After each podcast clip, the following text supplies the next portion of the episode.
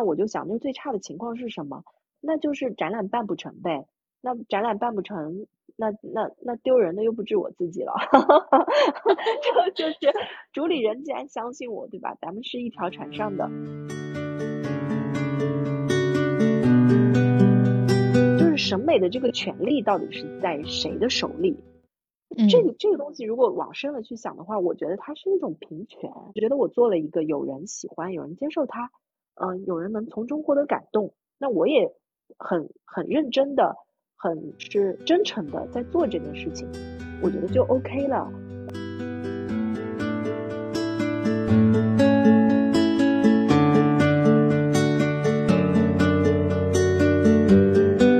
大家好，欢迎收听今天的十二散步。感谢各位听友的支持，十二散步恰到饭啦。本期节目由艾尔博士独家赞助播出。艾尔博士是福瑞达玻尿酸大厂旗下的品牌，专研微生态科学护肤，专利成分益生菌发酵褐藻，有紧致皮肤、抗氧抗糖、促进胶原蛋白生成胶原、淡化细纹的作用。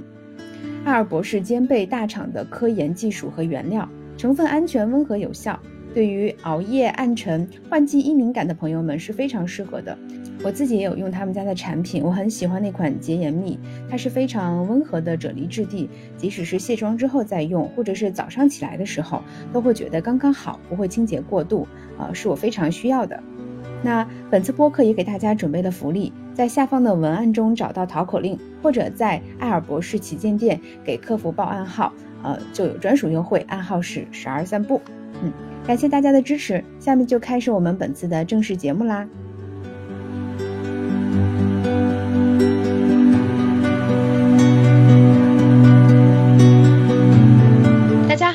欢迎收听今天的十二散步。啊，成为妈妈也成为自己。如果说我身边一直有这些女性榜样来激励我的话，那格林一定是其中非常重要的一个。啊，我之前在某一期的节目里面也采访过他，呃，我们去聊了当时他写的小说。今天我们又把格林邀请回来，是因为他最近办了两个展览。那先请他来给大家打个招呼，再做一下自我介绍吧。好的，大家好，我是格林。我觉得做自我介绍对我来说是一件 很困难的事情，因为我现在很难去定义我到底是做啥的。呃，我的小红书叫做写字画画的格林。嗯，我在不停的在下面个人介绍里增加我的新的身份，啊，就像上一次，呃，我们见面的时候说的是作为一个写作者，那是我二零二零年到二零二二年的一个主要的身份。那从二零二二年的下半年开始，我开始折腾一点儿写字、画画、做文创的事情。那到今年为止呢，我又办了两次展览。嗯，这个展览呢，也是作为策展人和艺术家同时兼具的这个身份。嗯，总体而言的话，应该就是一个深度斜杠吧，因为我自己还在上着班儿，这些都是副业或者说是兴趣的这种方式在做，同时也是一个职场妈妈。对，是因为你身兼数职，然后每一样。都做出了那种可圈可点的成绩，就每次我觉得啊，要不我就这样稍微卷一下，啊，稍微躺一下的时候，你就我发现哇，又卷起来了。我要找你聊聊，看看你最近又 卷出了什么新花样。嗯，那呃对，其实就比较卷，其实 自己卷自己。嗯，你是怎么样做到同时兼顾这些事情的？我觉得这个它是一种。都是同样的东西，就是我们会把它看成是写作、书法、绘画，然后策展、策划等等等这样的一些分类。但实际上，它最终做的事情是表达。就你不管是用什么样的方式，其实都是自己的。呃，我我我用写作的方式来表达自己，我用绘画和书法的方式来表达自己，用一个展览的方式来呈现我的表达。嗯，所以其实。呃，归根结底的话，它其实是一个拥有表达欲，并且愿意用很多方式去探索的人在做的一个事情。嗯，这样看来的话，其实呃，可能就是一个表达者或者说创作者这样一个统盖的身份。嗯，你说到经历的话，我觉得上一次难免聊到这个问题啊，是呃，其实我我我觉得我们的时间还是挺多的，就是现代人的碎片的时间。呃，因为把它都拆碎了。但是如果说你会舍弃掉一些，比如说你你呃奶头乐的时间啊，你追剧的时间，然后你社交的时间，那每天其实你还是会有整块的这种至少一到两个小时去做你自己喜欢的事情。那平时呃其实这个碎片的这种时间你用起来的话，比如说你在路上通勤的时间，比如说你中午吃完饭想放松一下这种时间，如果你不会觉得累。那你在从事你自己的兴趣的这一块的时候，它有些小的事情也是可以通过这些时间去解决的。那比如说，就像我在做文创的时候，呃，文创因为我我有销售，那它可能就会有一些啊这种写东西啊、装相框啊、寄货呀啊或者统计记账啊这样的事情，它本身也是很碎片化的。那我就会呃，我早晨八点钟送完宝宝去上学。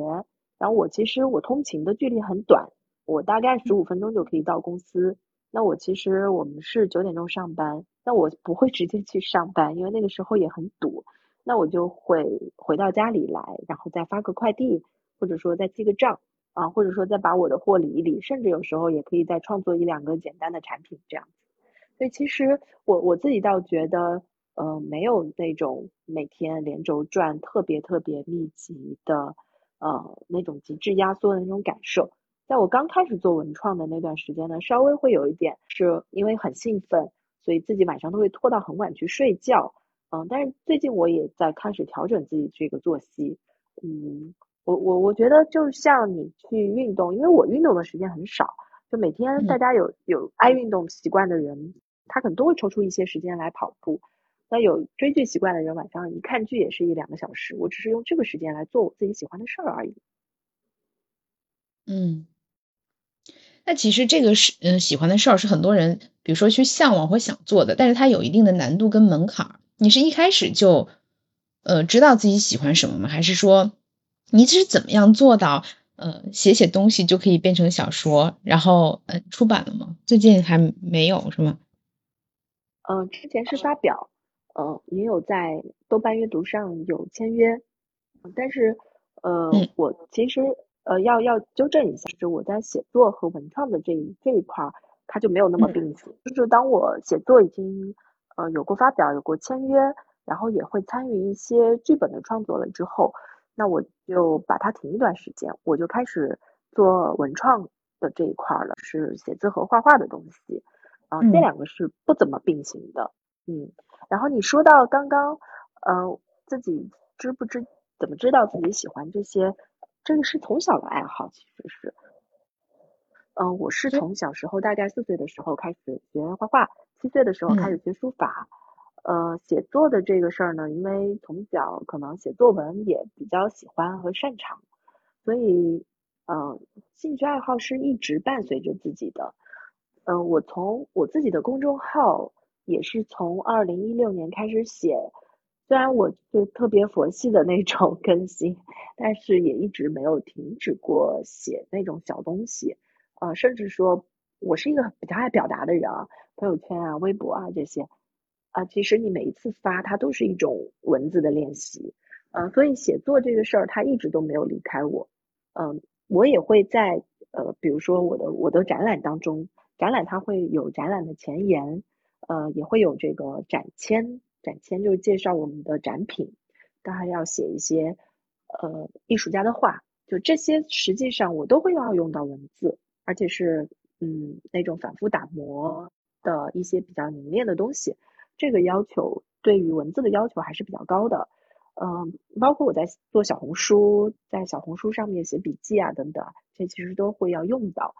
然后写字画画这个事儿呢，也是小时候因为学了很多年，我我不是呃走的这个艺术考生的这个路线去参加高考的，但是我的专业，我本科的专业是广告学，他会对要求我们去学习素描，呃，学习就是很入门的那种绘画了，呃，学习摄影，啊，学习剪辑，就是这些，呃，还有艺术史，呃，都会有有。接触到一些哦，还有平面设计，所以其实我大学的这个学科，它就是一个对于我各项的呃兴趣爱好的一个整合的这样的一个学科。所以我觉得这是一个在人生的不同的阶段，这些事情一直都没有远离我的一个呃这样的一个过程。嗯，我们是把那个注意力再回到这次的展览上。嗯，我看到你有介绍说自己同时做了两个展，而且时间是差不多是接近的，对吧？能给我们大家先介绍一下这两个展吗？我在苏州和常熟两个地方分别做了两个书写装置艺术展。呃，我的定义它不是一个书法展，因为我只是一个书法的发烧友。呃，我觉得对于专业的各类书法大咖 来讲的话，我写的实在是不咋地，所以我不敢叫自己是书法展或者书法的艺术家啊。我觉得这个敬畏之心还是得有的。那我我把我自己书法用用书法的元素来做一些装置这件事情，把它叫做书法艺术装置。呃，为什么当时是连着做了两个？是因为这两个机会同时呃冒出来了。啊，其中一个在常熟的这个展览呢，它是呃常熟山前青年艺术节的其中一个单元。那这个主理人他也是通过小红书呃加的我，呃当时他就问我说，接下来可能会做书法的展览，不知道你感不感兴趣？啊，我说 OK 的。然后经过了一段时间，他们可能因为那个是一个政府作为背书的呃团市委的一个。呃，活动，所以他们可能前面会有很多的需要汇报啊，需要决策这样的流程。那就两三个月之后，正好在这个节点上，他找到我啊，说这个事儿我们定下来了，我们可以去做。那同时呢，我的一个朋友他在苏州，呃，是在苏州古城区的京师校园里这样的一个创意园区，他们开了一个呃咖啡和茶的这样的一个空间。呃，当时我们也就是在聊啊，哎，你你这个开业。准备做一些什么活动吗？他说我们也很着急，只有空间，现在还缺内容。所以我说，哎，那正好我我现在也有一个做展览，同步在做展览的机会，要不要给你们做一个？啊，那他说，哎，挺好。那而且两边的话，我们都是在古城，常熟也是苏州的县级市嘛。那其实很多的文化的东西是一样的。我最初想的是，因为我们一开始定是古城青年。的这样的一个方向啊，那所以我想两边都适合，我的展品都可以同步准备两份，就是在不同的空间里面可能会做一些尺寸上面的调整而已。那我一下做两个展的话，效率应该会是很高的，嗯，同时采购啊什么都都可以这样带掉了。所以一开始就就比较呃胆子比较大的，就把这两个事儿都敲定了。然后正好这两边的。主理人他们也都非常 nice，就很信任我，因为我一个没有做过展览的人，他们呃是敢于让我在这么短的时间内去去接这个事情，我觉得特别感谢他们。嗯，但是我在后来做的时候就会发现，两个展览其实还是挺多不一样的，会有一些元素的重合，但是因为它的空间的属性的不同，在常熟那个呢，它是一个古建筑。一个有差不多两百年时间的一个清代的老祠堂，那在苏州这边呢，它是一个在一个百年的红楼的洋房，它以前是个学校，嗯，在这样的一个空间里面，它现在是一个室内是很现代的这种空间了，也很极简的这样的空间，所以他们其实呃虽然都是在古城里做，但是展览的气质调性以及它所承载的功能是完全不一样的。所以其实这个也是我后来做的时候觉得压力很大的一点，就时间呃很紧张，但是执行落地的时候有非常非常多的细节要去考虑的。但是好在说最后我们还是把这两两个展览都赶出来了。那苏州这个展览呢，因为呃本身空间比较小，而且它是一个盈利性的空间，我们在准备的时候呃它同步也在做装修。所以其实是做了一些平衡和舍弃，呃，整个展览的体量不是特别大，但常熟那个还是基本上按照我们的想法来把它完全的落地了，呃，整体来讲的话，我觉得两个展览还是自己比较满意的，因为是我从零到一的这样的一个尝试，基本上从策展到这个展品的准备，嗯，到呃布展到推广，就自己都是。自己来做的，或者至少是就非常深度的参与的，啊，就很有成就感。应该是最早是有外界先找到你之后，先给你传达了这个信息，你可能心理上已经开始去呃筹划和构思展览这件事情了，对吧？然后有了这个机会，等到它确呃确实落地了之后，同时又有其他一个机会，你就想着把它做大。我觉得这是你当时那个自信是嗯哪里来的？因为我想是我的话，可能会觉得说，就想说，哎，要不先做好一个 OK 的话再说。嗯，对，你知道我想说什么？嗯，对，就是自信是哪里来的？我我前几天跟别人了解这个事儿，我也觉得我可能就是比较莽撞，我我这个人的性格可能就是这样子，这是一个优点，也是一个缺点。嗯，就是就觉得接呗，反正总有总有方法解决的。呃，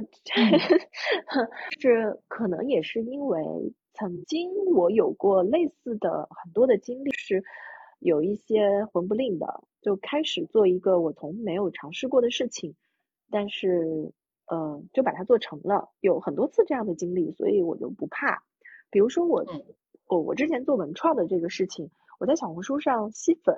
主要的原因是因为我摆摊儿，嗯，摆摊儿其实呃我现在因为。已经那个摆摊儿的事情笔记发了很多了，然后大家都会觉得我是一个专业 摆摊的人。然后当时这个事儿一开始的时候，我是因为我的呃我的朋友他们做了一个市集，然后他们没有邀请我，然后我就正好在开始做文创，我就问他们，那我符合这个摆摊的资格吗？他们说那你来玩呗，我们对你唯一的要求就是你得出勤。按准时的时间出勤，不能迟到早退，也不能呃，就是一共要在那是去年国庆，说你要坚持七天，呃，你不能不能就是前面两天来了，后面不来了，这个是对你来说最大的要求，其他的你随便。然后我就去了，我当时就带着我大概做开始做文创产品就三四天，我就带着一把扇子，呃，一个相框。呃，里面写着字，装的装着书法的一个相框，然后带着一个书签，就这三个东西我就去了。我就说我做定制嘛，虽然我没有任何的备货，就是嗯，那你要要我写什么，我就现场写嘛，反正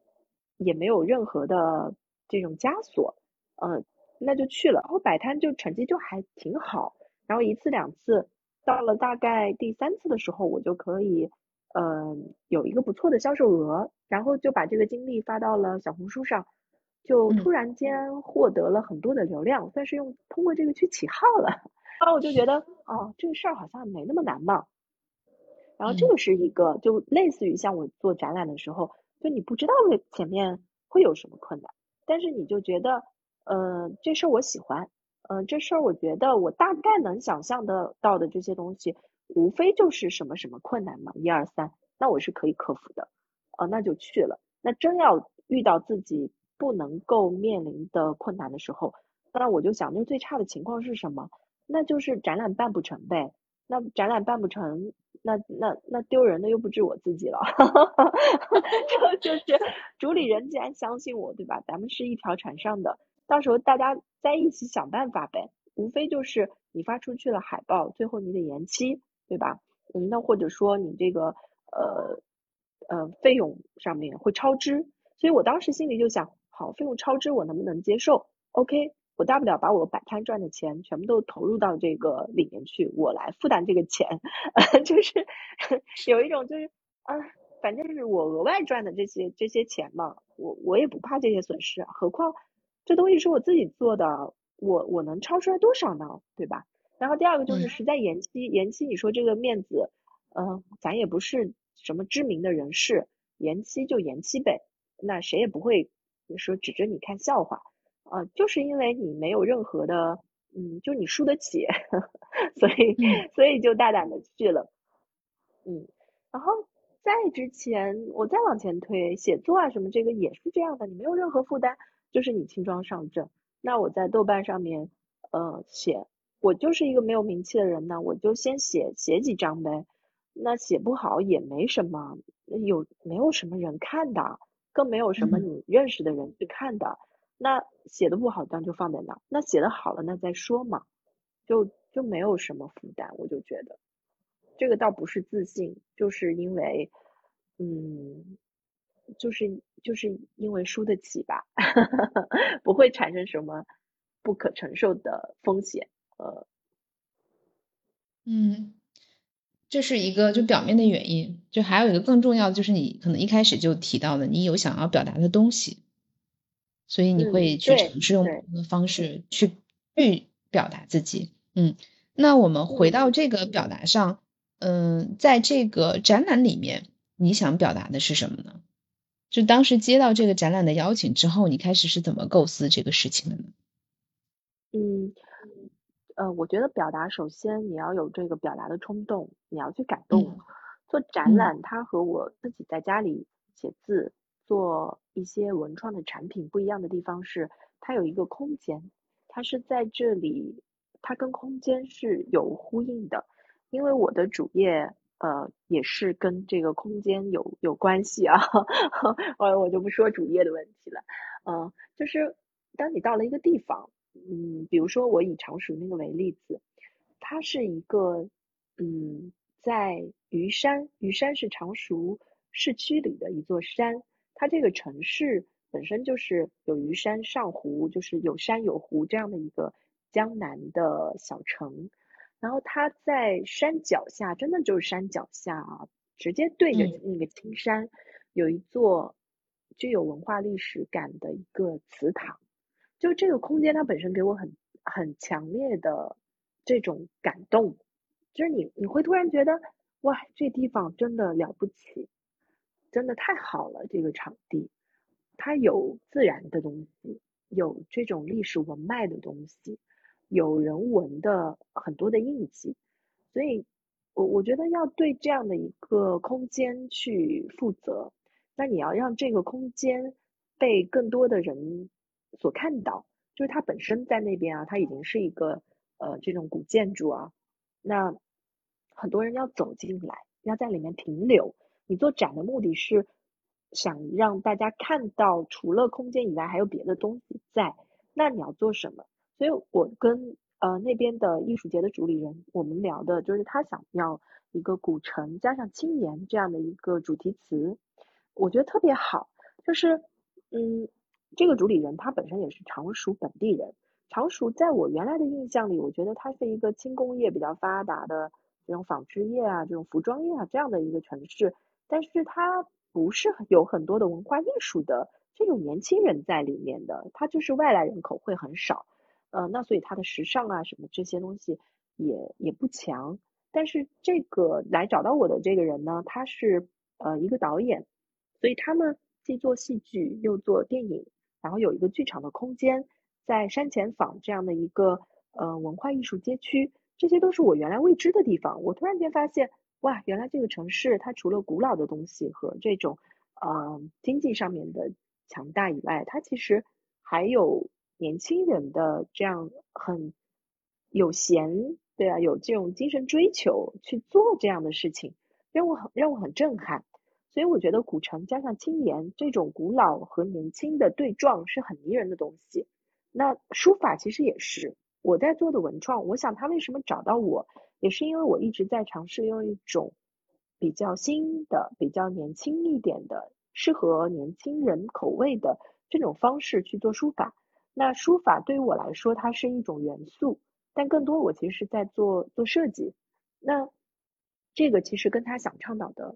这种古城青年和我们这个场地和场地背后的东西，它都是能够连接起来的。哎，这我就找到感觉了。所以我们第一次在聊的时候，我就我就迸发了很多的想法。然后我们也很想把这个展做的，呃，虽然我们是发烧友，但是它的艺术水准。它的背后的思想内涵是不丢份儿的，是能够配得上这样的一个古建筑的。所以后来我们就就把它抽象出来，就像在苏州，我的这个展叫做“古城青年”，它是很直白的，就是把这两个词拼在一起。那为什么在常熟没有用这个词？是因为我们想把它再抽象出来一些有意义的东西，所以最终选的这个主题叫做“重轻”，就是重和轻。啊，嗯，或者反过来，你叫它轻重嘛，所以轻重它就是一个形容词了嘛，轻重，呃，缓急，你知道轻和重，然后把它反过来，就造成一种语义上边的一种陌生感。那重和轻在这个地方是给我的一个很强烈的这样的一个感受，它的历史啊，这个自然，比如说门前就是一座山压在你你眼前，这东西是重的。然后这种古建筑，古建筑你知道它的采光其实不是很好的啊，黑沉沉的，然后它又是那那种呃挑檐的屋顶，那它整体的这一套东西都是重的。那我们就要在这里找到一种轻盈的东西。那什么是轻盈？我觉得一个城市的呃轻盈正好跟年轻的轻的字义是一样的，对吧？呃，首先我们我们是一对一些年年轻人，然后我觉得这个城市它也在焕发一种让我很很惊讶的年轻的活力。然后呢，这个呃轻的东西呢，它又和你生活上面，大家其实很不喜欢沉重的生活，喜欢轻盈的生活。呃，那种闲适的，我觉得常熟这种城市真的是，因为它藏富于民，后艺术的东西其实真的是需要你有时间、有闲适、有的自由去滋养的东西，所以我很羡慕能够在这样的城市，是我可能喝喝茶、看看大山，然后在这个吹着清风山前看看这个野外的自然，享受一下春天，我就会能够做出来很好的东西。我真的太羡慕这种生活了。然后我们其实就是 抓住了这个关键词，嗯，具体它在就是我我当我抓住了“轻盈”这个词是我想表达的以后，我再去想从展览的这个创作上，我怎么去表达轻盈。那比如说我会增加一些悬挂的装置，用一些呃材质上看上去，比如说颜色，嗯，它的这种质感、肌理。呃，都是偏透明啊，偏浅色啊，偏偏那种就是就看上去，比如说我们最后用了云朵，云朵的悬挂，用把那个呃书写的呃纸都把它裁成小细条，用这种方式悬挂在那里，然后用用光打在上面，整个感受它就是比较轻的。那当然我们不是一味去谈轻，轻和重它是一个互文或者说对比的，呃。呃，就是两面一一体的东西，所以我们又在瓦片上面写上了一些呃，比如说常熟的方言、常熟的小吃美食、常熟的一些景点，所以很生活化的东西写在瓦片这样的很重的一个介质上面。那呃，它的地面上其实是残留了一些过去的那种老的地砖，其实我们古建筑里很多东西都是翻修的。但是它那个地砖，那个东西是老的，是最有历史的东西，然后它现在就很好的保留下来。那这块我就希望引导别人去看它，我就最后用了呃透明的木框，透明的相框里面是玻璃，然后压在上面，然后就在在那个玻璃上面用白色的丙烯写上时间，各种各样时间的词放在上面。那其实往上一盖的时候，你就会发现。那个地砖它化为了纸，啊，就是它融为一体，它就变成了你，你好像是跟跟你那个相框融在一起，它变成纸的一部分了，这样的感受，啊，就包括我们最后写的一些那种立方体的纸盒，上面写了一些挺啊挺有趣的文字，就不是那种全部都是诗词歌赋，它也有一些网络流行语，啊，有一些方言里面的话。啊，有一些生活的这种小场景，就不停不停会用这样的呃重和轻的对比来呈现这个展览。所以你说的表达，我觉得，嗯，首先这个地方它给了我很强烈的共鸣和感动，然后我抓取到了这个共鸣和感动的关键词，接下来我把这个关键词去拆解，变成呃视觉上面的可呈现的东西。啊，再融入这个书法呀等等啊这些东西去把它呈现，嗯，就这总体是这样的一个过程，嗯，就听起来很奇妙，就是经过你解读之后，好像真的就有了新的含义，就是在同样的空间里，我可能感受到的是完全不同的东西。那你当时在去选择就是重与轻这个主题之后，然后包括你选择这些材质去表现。那怎么样去确认这些素材或者是内容本身呢？你刚才提到有方言，有一些网络用语，也可能有一些诗词歌赋。对，就是你当时在下笔的时候你是如何去呃构思或者是思考的呢？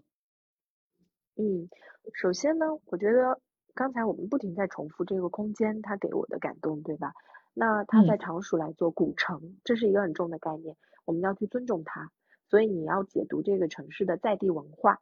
那在地文化的东西，它最显性的就是它的景点呐，它的路名啊，然后就吃穿住用行和它的历史典故啊等等，呃，就是这是一个很很正常的一些逻辑去思考有哪些哪些元素，你你你去把它用过来。这个里面我也就请教了嗯常熟籍的这种朋友啊，他们的一些生活上面的感受，让他来给给我讲一讲，嗯。这个如果我要来表达，就是我我铆定了一点，我一定是要跟这个城市的文化有很强的这种连接性的，嗯，所以就选择了这些东西。但现在其实，嗯，只要你选择了方向，你这些东西网络上一查，随便找几个人问一问，啊，资料是很多的，你可以很迅速的拿到这些东西。这些其实在执行上面不是不是困难，它只是需要你你有这个时间和这个思考的路径去达成，嗯。所以在有可能纠结的那个点，就是如何选之前，就是你已经找到了你要表达的那个主题，就是这个空间给你的真实感受，你把它用你的语言描述出来。那用什么素材，怎么去表达，只是你的表达方式了，对吗？对，我觉得展览里面最难的部分有两个，一个就是刚才说找这个感觉，就是轻重和轻的这个对比，就是你要说什么，这一点是嗯。是最难的一个点，然后在第二个阶段最难的其实是执行和落地当中的一些可实施性。就是当我想我一开始呃找到了这个点以后，我就去网上各种搜搜材料，就书法展搜这种关键词，看看别人都有做过什么类型的这种装置，哎，那我就会搜到很多。但是问题是它要可落地，比如说这个悬挂，那我得看它这这这个梁，呃，然后用什么东西来，这个工艺性的东西它能不能承接，然后它跟别的东西怎么组合，就是包括我们的经费能不能覆盖得了，然后工期能不能达到，其实这个的取舍的过程和组合的过程也是非常非常难的。对我来说，其实前一种它是一个最重要的东西，但是因为我有足够强的感动。所以我其实花了很少的时间就找到了这个东西，但反而是后面的这一项东西的时候，它在我嗯做方案阶段，然后到方案的落地，我们去材料去等等啊，就把它实施的这个过程中，因为我没有一个很完善的团队，只有我自己一个人，然后主理人那边呢，他们会有呃这种广告公司、制作公司的介入，但是他们基本上已经到最后的阶段才能够去就是就。等于说你要把所有东西都告诉他，他只能做一个非常非常基础的手的这样的一个角色。所以在前面这段时间，其实是就你自己要挑战你自己的专业的这个呃覆盖度。比如说你，那我我就要去看这种嗯，比如说瓦片，我之前没有运用过这样的材质，呃，我我在写之前我都不确定在是用墨汁来写还是用丙烯来写，然后写上去的话，它的。呃，这个字体用什么样的会比较合适？然后瓦片整体盖在上面又是一种什么样的效果？然后那个悬挂的装置，呃，就是脑子里会有一个图啊，但实际上挂的时候那个线啊，它能不能承接得住？然后我我们当时其实做了好几种方案，比如说用卡纸做一些拼贴呀，网上找一些对标的素材啊，到最后其实都是到了现场，你去挂的时候发现哦，这个这样结起来，哎，就这样挂吧，就这样挂吧。这样用最简单的这种方式去挂，效果是还不错了。但是实际上就是你在落地的时候，跟你从图纸到实施，嗯，那个差异还是蛮大的。然后这里面呢，就是有一点很很难的是，我我们这个备展期一共才二十天啊，从决定做到最后开展一共就二十天，我还上着班儿，然后我真的没有那么多的时间去写。当时我就留了一个后手啊，就当时准备。做海报的时候，我一开始没有写艺术家是我自己，呃，我只是写策展人格林，然后我就想着，我最后实在写不写不过来，我就拉着别人一起来写。那艺术家我们就多写几个人的名字。再到后来的时候，我觉得，呃，与其这样子的话，我还不如把它做成一个共创。完全是用网络上面来征集呃写字的人、陌生人、嗯书法爱好者和我一样的，只要你愿意，因为它本身它是一个装置，它并没有那么严苛的说你一定要写的有多好，只要你是一个写字的人，最后这个装置的名字就叫写字的人啊，你就可以把你的作品寄给我，我们来把它做拼贴、裁剪、组合。把它变成一个融合在一起的一个装置，然后这个想法其实它反而它是因为就像 deadline 是第一生产力一样的，它会比完全是我自己写这个更好，因为它就有了一个呃，它重新焕发了一个意义，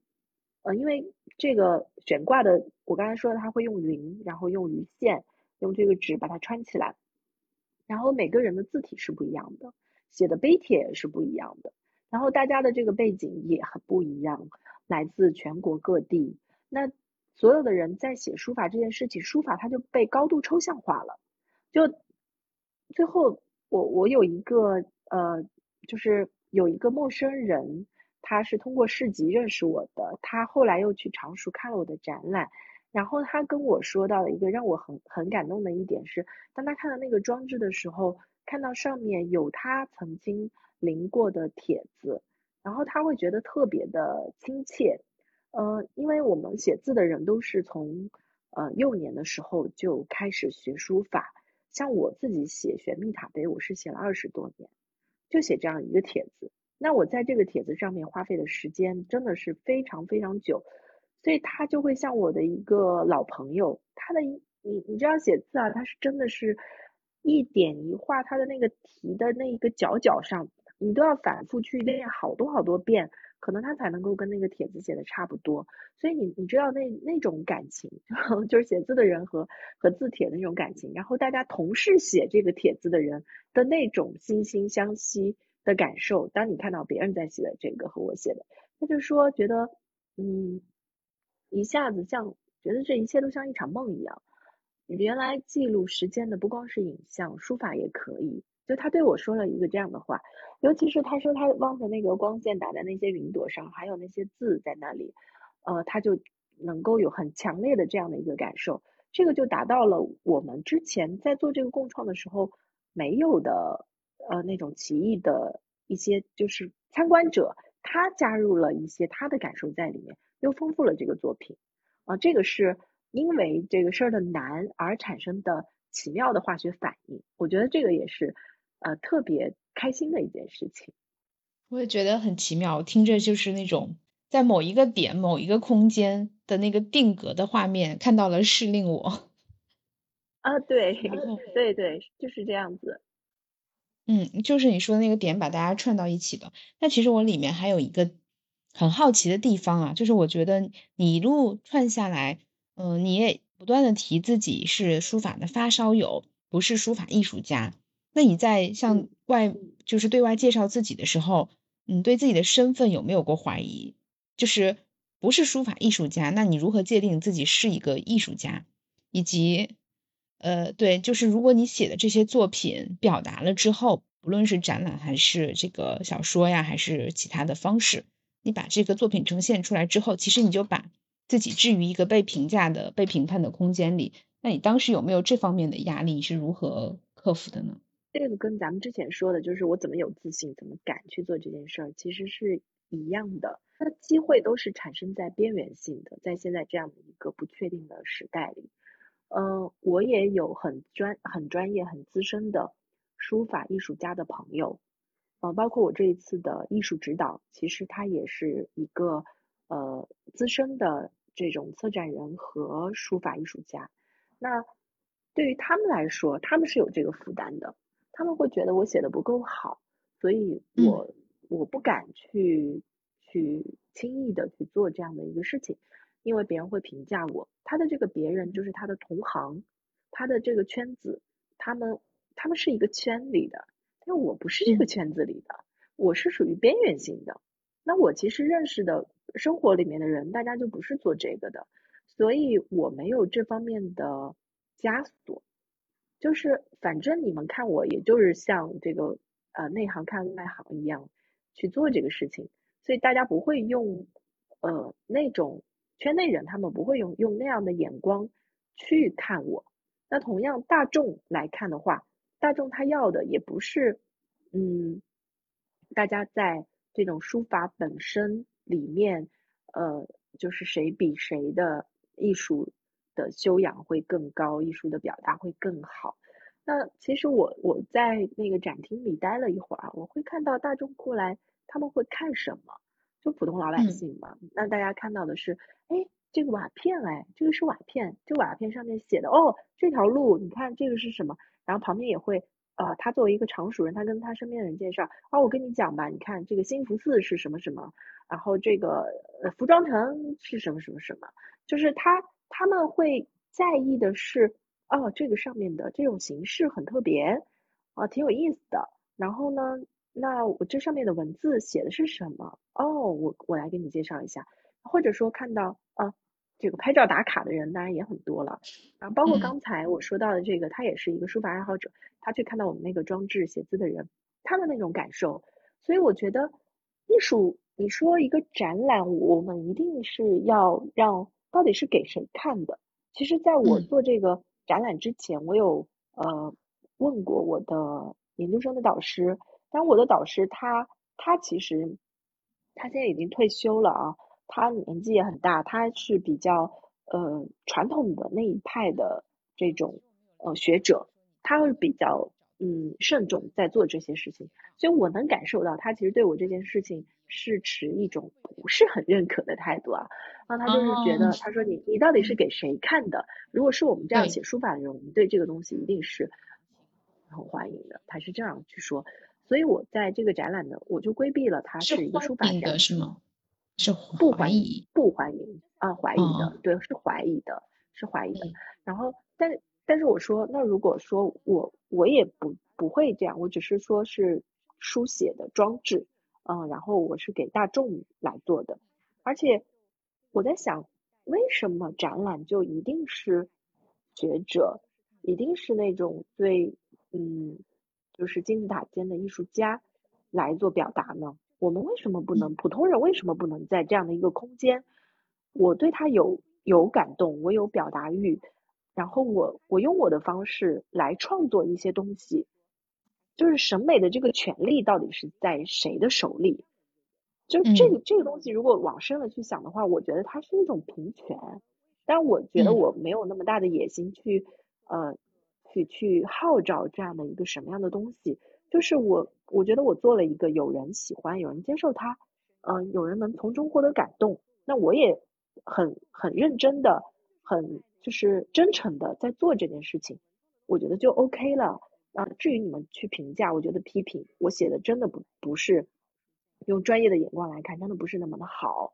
呃，你批评我字写的不够好，我都接受的。这种批评我我完全不不畏惧，因为它是事实嘛，我自己也知道。嗯，我我也在这个展览当中尽量规避，不会用那种嗯挂在墙上很正式的那种方式去表达。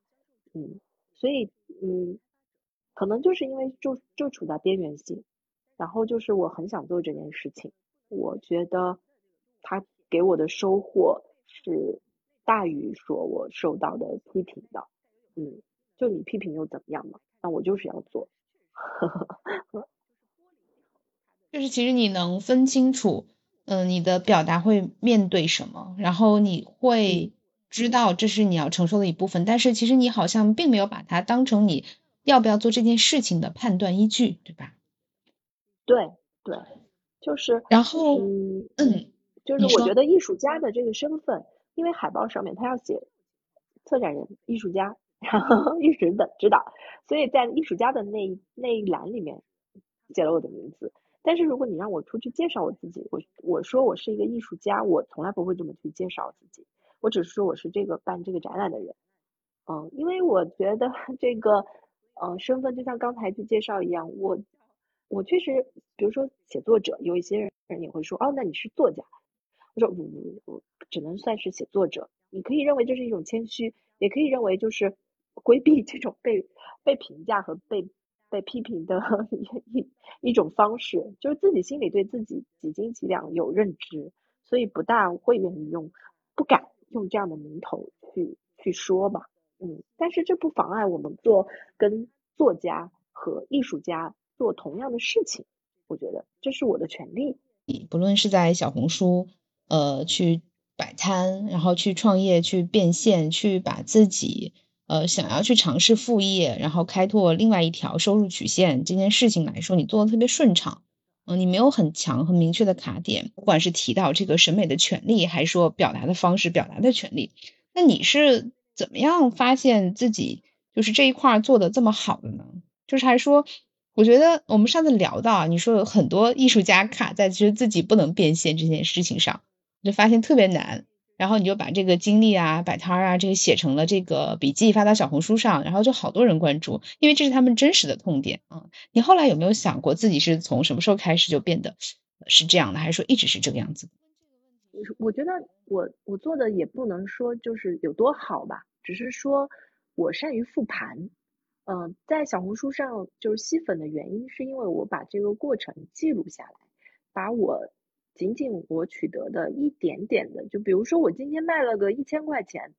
的 这个，今天今天摆摊卖了一千块钱，我就说告诉大家，我今天卖了一千块钱，我这一千块钱是怎么卖到的？我觉得之所以能卖到一千块钱而不是一百块钱，我做对了哪些？就是它是一个完全真实的一个记录。那我其实网上去搜索也可以看到，很多人比我卖的钱更多，但他可能只是说了一下啊，我今天卖到多少多少多少钱。然后下面人，嗯，有些人鼓掌的，也会有一些人说啊，吹牛的，怎么可能卖这么多钱？这个就是我我和呃，就是我觉得我我我的一个优势所在啊，就是我我可能比较善于复盘。然后就是你说怎么样把这个，我我可以说一下我做这个小红书和这个摆摊的它的这个逻辑关系。其实我是为了做小红书我才去摆摊的。因为我开始做小红书是是去年的九月份，呃，因为我一直是我是学传播学的嘛，那传播其实在我的工作领域里面，在这么多年，嗯，我们都是在为企业服务，很少做个人 IP，但其实我觉得不做个人 IP，不做自己的号吧，就这样说吧，不做一个自己的号这个事儿呢，我已经嗯，就是耽误了很多的。这种进入各个平台的这个时间，错过了很多的时间，因为工作很忙，因为觉得嗯想要保护自己的隐私，嗯或者说做了自己的号，怕被同事看到啊领导 看到，觉得你是不是工作不饱和，啊所以其实错过了很多的这种风口。那我觉得嗯去年的这个时间点上，我觉得真的不能够再去错过了，这些都不是借口。因为你可以看到一个趋势，就是，嗯，你未来这种流量资产一定是一个人你必须要具备的一个东西，尤其像是我做我们这种专业或行业的人，你一定是得有这样的一个东西，不能偷懒。所以我就想想尝试，我当时同时做了抖音跟小红书，然后是用不同的方式去做的，比如抖抖抖音我是做的一个读诗的一个账号。然后小红书呢，一开始只是发我的这种写字和画画的呃这个作品，嗯，就是把我的文创产品发上去。然后我就觉得，嗯，因为所有的平台，我现在我要验证我这个做的怎么样，有一个思路就是，它一开始你就要想清楚它的变现的通路是什么。如果你一开始你只有流量的思维的话，那你后面你的精力上来说。你就是做着玩儿，你后面坚持不下去的。我觉得我是为了逼自己能够把这件事情做下去，所以我想要从一开始我就想清楚，好，我这个账号我要怎么定位，那我就要知道我怎么变现。所以从小红书从一开始我做的就是呃把这个书法的东西去去做成文创产品，然后我在嗯小红书上就开了小红书的店，然后又琢磨了一个微店，这样把它开上去。所以这个是一个同时产生的一个事情，嗯，所以我我完全，嗯，你可以从我刚才的叙述当中发现，这里面跟艺术都没有什么关系，只是说艺术是我仅会的东西，我也可以去做，呃，亲子分享，呃，这个阅读分享，啊读诗，呃，甚至说这个女性成长，这些可能都是我当时有过思考的一些领域。但是后来我发现，嗯，因为你要做号的话，你一定要去分析自己，你自己跟别人来比，你在哪里深耕过，你的优势到底在哪里，差异化到底在哪里？我一开始觉得写字画画的这个东西，我一直没有放弃过嘛。那我我就用这个，因为小红书它是一个强视觉化的平台，呃，我我用写作的东西是没有办法在这上面做内容的，那我就就就那个书法嘛，对吧？书法写字，所以选了选了这个赛道，我就想试试的。但是我最后胜出的也不是这个，说我去剖我写的字有多好，对吧？最后是因为 真正胜出的是我怎么样把呃产品变现这件事情。这个其实我我在反思的时候发现，人真的是你时间花在哪里，哪里就会给你回报的。我这么多年的工作经历是做策划和品牌的，他的工作其实我们是在甲方。也不是在广告公司，那甲方的能力是什么？就是你要有整合力，你除了懂一些专业以外，你还要把所有的东西融合在一起。其实你现在知道了我的我的这个专业以后，你再去看我在做这个展览的时候，去用一步一步怎么样计划时间，那个它的费用啊等等，这其实就是特别特别强的一种呃我工作上面的一种印记的产生。我在做小红书的时候，其实也是这样子，所以筛选下来的话，发现我跟写字画画的人比，肯定有很多人比我写的更好，画的更好。呃，我跟这个纯粹做女性成长的人，那肯定有这种在职场上比我的职位更高、眼界更广、格局更宽的人来做很多的东西。那我的我正好是就是都是在边缘性，我是跟。这个文艺青年相比的话，我可能还有一些商业头脑。我和纯这种呃在在商业领域里的人来说的话，那我又有文文艺方面的一些爱好，所以把两者结合，这个就是为什么我我在摆摊的时候，我可以一个人做产品经理，然后又做销售，嗯，又能够把把这些东西把它复盘下来的一个原因，就是什么都不是在某一个领域最强的。但是我我就是跨界会比较多，这个反而变成了我自己的一种优势。嗯，其实如果我们大家想要去模仿格林，就是模仿你的话，并不是说像你一样去做文创，而是说去分析自己，找到自己跟别人差异化的点在哪里。哪怕表面上看起来好像什么都懂，什么都没有说特别精，但是组合到一起也是可能是一个新的亮点。就是看待自己的方式需要去。啊，再这样挖掘一下，嗯嗯，对，而且这个也不是一蹴而就的，就像我最开始没有流量的时候，我就是发图，然后呃，今天写了一个这个字放上去，明天练了那个字放上去，它就没有太多的流量，呃，它也是不停平台会给你反馈的。当我发了那个嗯摆摊的东西，哎，这一条笔记有流量了，我才发现哦，原来这是我的流量密码。那我下次再发一个试试看，哦，有更好的流量，然后我再去修正，它是不停不停这样被被驯化的一个过程。嗯，也也就是说，嗯，其实我们去选择一个平台，想要去做这件事情的话，那其实就不只是说个人表达这件事儿了，不能说只是为了我自己表达。如果是只是表达的话，那可能就不要在意数据。如果一开始冲着变现去的话，那其实也要去调研平台的调性，以及我们在做这件事情的时候，呃要不断的去尝试，也不是说马上就可以分析出来的。嗯，我这边下面一段可能不剪进去啊，其实我我是在想，其实你是不是也可以给大家提供一些，比如说定位分析的一些咨询之类的，呃，经验分享。嗯，我我不敢做这个事儿，我觉得不够专业，但是，呃，这个。因为定位的事情，你要了解一个人，你要很深去了解他，你要去观察他。如果他简简单单的说我是一个什么什么人，什么什么人，只是给我几个标签，那我最终得出来的结论其实会偏差很大。因为不完全不足够了解这个人的时候，你只能依托于他给你的这些标签。那他的这些标签有没有找到他最核心的竞争力呢？你也不知道，对吧？嗯嗯，就格林给我的感觉就是你的生活就是像一场冒险跟体验和实验。就是我现在看到的是这样的你，两年之后可能你又去玩其他的东西了，但是可能在每一个你去选择的这个去玩的这个领域，你都能带着自己特别强烈的感受跟感动。嗯，这就是最后一个问题，嗯，这就是你比较敏感嘛，就是在我看来，然后你经常能抓住这种东西，你是什么时候对他这么信任的？就比如说我们在最早的时候聊到那个展的主题，你那个祠堂里，你感受到了重与轻，那个历史与现代，古城与青年这种感觉，你怎么样去就捕捉到，并且把它精确的描述出来？嗯。因为我当我有这个感受的时候，我把它简单的写下来，我会去测试，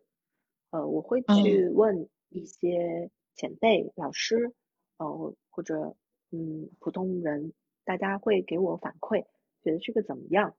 当我收到比较正向的反馈的时候，那我就觉得应该还可以，嗯。但是如果你问的是我，我在这个给反馈之前，是不是自己就相信自己的这这种感觉的话？嗯，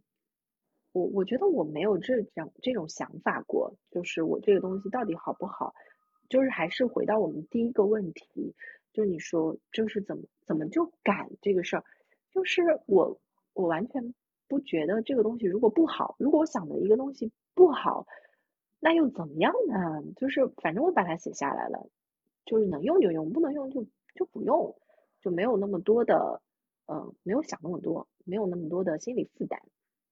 嗯，我不知道这是不是自信的性格的一种，嗯，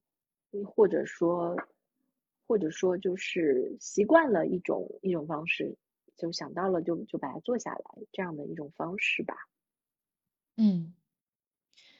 好，那我们这次的访谈其实嗯快到尾声了，然后格林要不要跟大家再来？硬广一下 你的展览，然后具体的时间是到什么时候结束？如果大家去看的话，呃，可以选什么时候比较合适。那我们最后也会把地址写在文字里。嗯，好的。嗯，苏州的这个展览在苏州的叫 M 加，就是那个呃那个英文字母的 M，M 加呃金狮校园里，狮子的狮，金色的金，金狮校园里。它是在其中的呃一栋红楼里面的一家咖啡和茶饮的空间，叫做解渴研究所里。嗯，常熟的这这个展览是在常熟山前坊，就是大山的山，门前的前，山前坊的山前祠堂。嗯，走到山前坊那边，应该就很容易看到那个祠堂，因为就那一个古建筑，嗯，里面就是，嗯。然后展期的话就是到五月三十一号结束，